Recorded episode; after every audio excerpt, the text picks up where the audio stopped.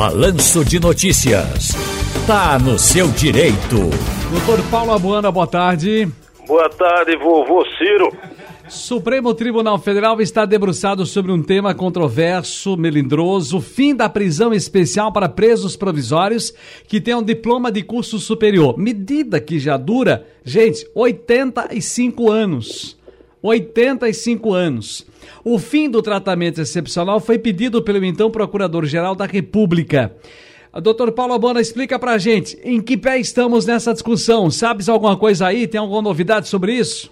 Não, Ciro, na realidade entrou em pauta, alguém pediu vista, o próprio site do STF está muito confuso em termos de informações. E não temos ainda uma definição de qual o posicionamento do STF. Andei conversando com alguns colegas e eles acham que a tendência é que a prisão termine sendo mantida. A prisão especial, você sabe, seu ouvinte sabe, ela é uma prisão uh, quando não se tem ainda uma sentença transitada em julgado para alguém que tenha curso superior. O que significa isso? Aquela pessoa acusada de qualquer que seja o crime ela não vai para a cela comum junto com os outros enquanto não tiver uma sentença definitiva. Ela ficaria num lugar separado dos demais. O que na prática, Ciro, geralmente não acontece. Geralmente o que se faz no nosso sistema carcerário, absolutamente deturpado, esculhambado, sem uma boa gestão, é no máximo você separar. Aquilo ali é o pavilhão dos estupradores, aquilo é o pavilhão desse outro tipo de crime. É, você separa quando muito nesse nível, mas é comum em qualquer prisão provisória pessoas com curso superior, que têm nível superior, estarem presas juntas com outras pessoas que não têm curso superior. Agora veja bem, atualmente, qual é o tratamento dado a quem tem curso superior? Quem exatamente vai para a cela especial? Vale para qualquer tipo de preso? Exatamente o que eu te disse. É, taxativo na lei, políticos, policiais, é, quem tem curso superior, mas na prática a gente só vê isso sendo respeitado e deve ser realmente, por exemplo, com policiais. Não é razoável que você bote um policial junto com pessoas que ele ajudou a estarem lá no presídio. Tanto que as polícias militares, elas têm seu próprio presídio aqui em Pernambuco, lá o CREED, né? É, perto do Cotel. Já a polícia civil, não. Então ela vai, um policial civil que tem uma conduta inadequada, ele vai para o próprio Cotel. Agora, há um pavilhão, há um espaço onde eles conseguem dividir mas a lei nunca foi cumprida ao rigor da lei como teria que ser, Ciro. E aí é muito polêmico isso, porque a discussão é, e deve existir isso? E por que existe isso? E a pessoa que tem um curso superior, ela é superior a quem não tem? Por quê? Não é? Uhum. Há até um, uma passagem bíblica, eu não gosto muito de misturar política com direito, religião com direito, mas há uma passagem bíblica muito marcante que diz exatamente isso, né? A quem mais é dado, mais será cobrado. Então não seria o caso uh, da pessoa que tem nível superior, que teve uma boa escolaridade, que teve uma boa cultura, essa responder de forma mais dura até do que quem não teve? É um ponto a ser discutido, né? Algumas discussões lá no Supremo Tribunal Federal, na mais alta corte brasileira, Uh, trouxeram a, a, a, voga, né, a, a, discussão, né, a balha aqui, ao nosso dia a dia, algumas expressões tipo ministro, um juiz garantista e outro puni, punivista, não é isso? Punitivista, né? Punitivista, no caso. É. O garantista, é, o garantista e o punitivista, não é isso? Isso, exatamente. O que é um garantista, o que é um punitivista? É o que prende e o que solta? Não necessariamente. O garantista é aquele que segue a literalidade da lei. É o que está ali, preto no branco. Eu não, não faço nenhum julgamento diferente do que está aqui. É isso que diz, é isso que será feito. Né? Esse seria o garantista, o, o legalista. E, e, o punitivista, de certa forma, é, é, o que a gente tem mais assistido aí. É, a intenção não é ressocializar a intenção não é dar uma segunda oportunidade, a intenção é punir, punir punir, num sistema carcerário que, repito, eu bato sempre nessa tecla, não vou deixar de bater, não ressocializa, não recupera ninguém, muito pelo contrário, a pessoa que cai ali geralmente sai bem pior do que entrou, Ciro.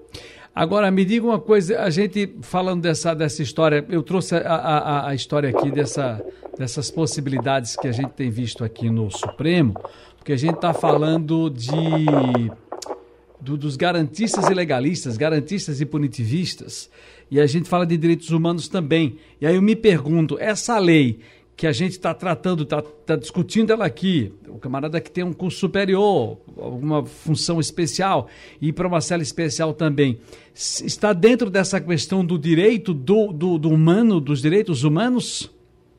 Ciro, é, é como todo me, tema... Desculpa, desculpa interrompê-lo, porque toda vez ah. que a gente trata disso, eu já, já o, o, o, o já o, como é que se chama? Provoquei aqui algumas vezes, porque tem a história do senso comum de todo mundo tratar mal a questão do da, daquela discussão da custódia, né, da audiência certo. de custódia. Eu pedi para que o senhor falasse sobre isso já umas certo. duas ou três vezes. Certo. Toda vez que vem a, a, discussão de um tema desse, eu disse, olha, eu preciso saber a raiz. Quando se criou, pensou-se em quê? Porque eu acho que toda lei que é criada, ela pensa no cidadão, na cidadã, não é? E aí, de repente, aqui é colar o, o bandido, o criminoso marginal que está errando, não é para ele, mas é porque ele cometeu uma falha e ali a lei vai cobri-lo. Por isso que eu falei no garantista, no punitivista. Essa lei, quando foi. Eu não, não consigo entender onde é que está a raiz dessa lei, doutor Paulo.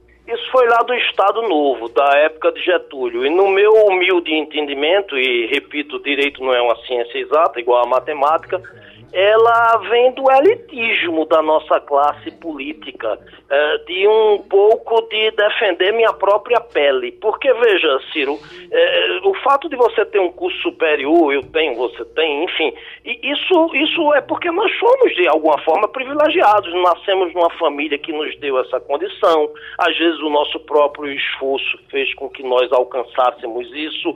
Mas eu não sou melhor do que ninguém que não certo. tenha curso superior. Isso não existe. Então, por que que eu cometo um crime e, e porque tenho um curso superior, vou ficar separado num lugar privilegiado, melhor, porque não é inferior, a quem não tem o curso superior e cometeu o mesmo crime que eu cometi. Isso vem do elitismo, da nossa cultura, uh, da nossa proteção. Eu, sinceramente, a minha opinião pessoal é muito clara. Eu, eu sigo o que está lá. A quem mais é dado, mais deve ser cobrado. Se você tem cultura, se você tem nível superior, se você sabe o que está fazendo, ainda assim o faz, eu acho que a pena para você deveria ser até maior.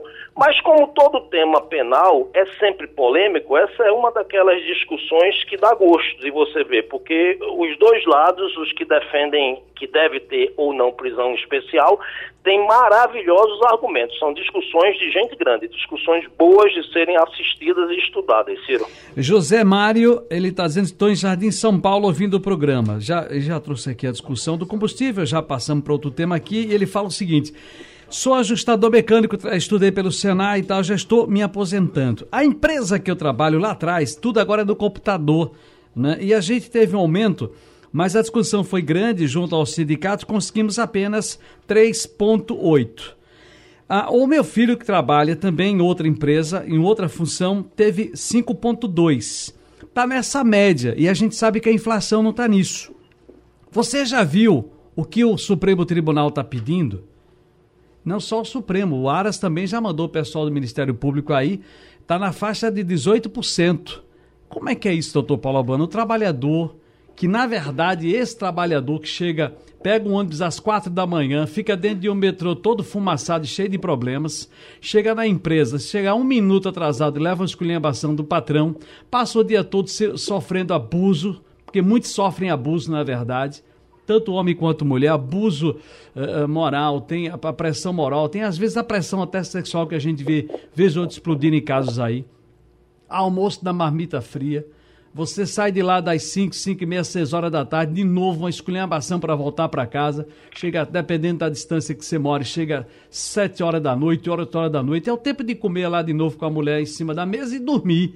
E no outro dia começar tudo de novo. Esse camarada no fim do mês quando vai discutir com o salário, é uma, uma briga danada para receber quatro pontos percentuais. Aí vem ali, com todo respeito aos, às pessoas que estudaram, que se prepararam, mas há uma desigualdade, há um desrespeito. O cara ganha 40 mil reais por mês, outro ganha salário mínimo, doutor Paulo. É, e o efeito cascata, né, Ciro? Esse aumento dos ministros do STF, no meu entendimento, uma imoralidade.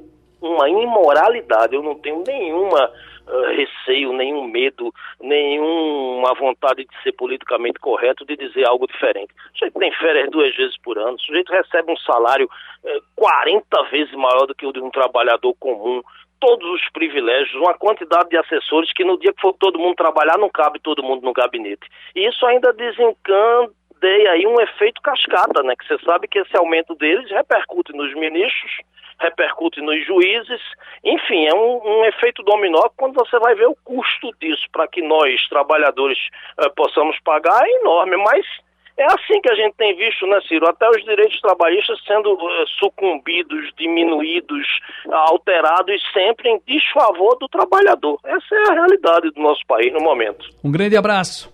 Um abraço, amigo. Obrigado.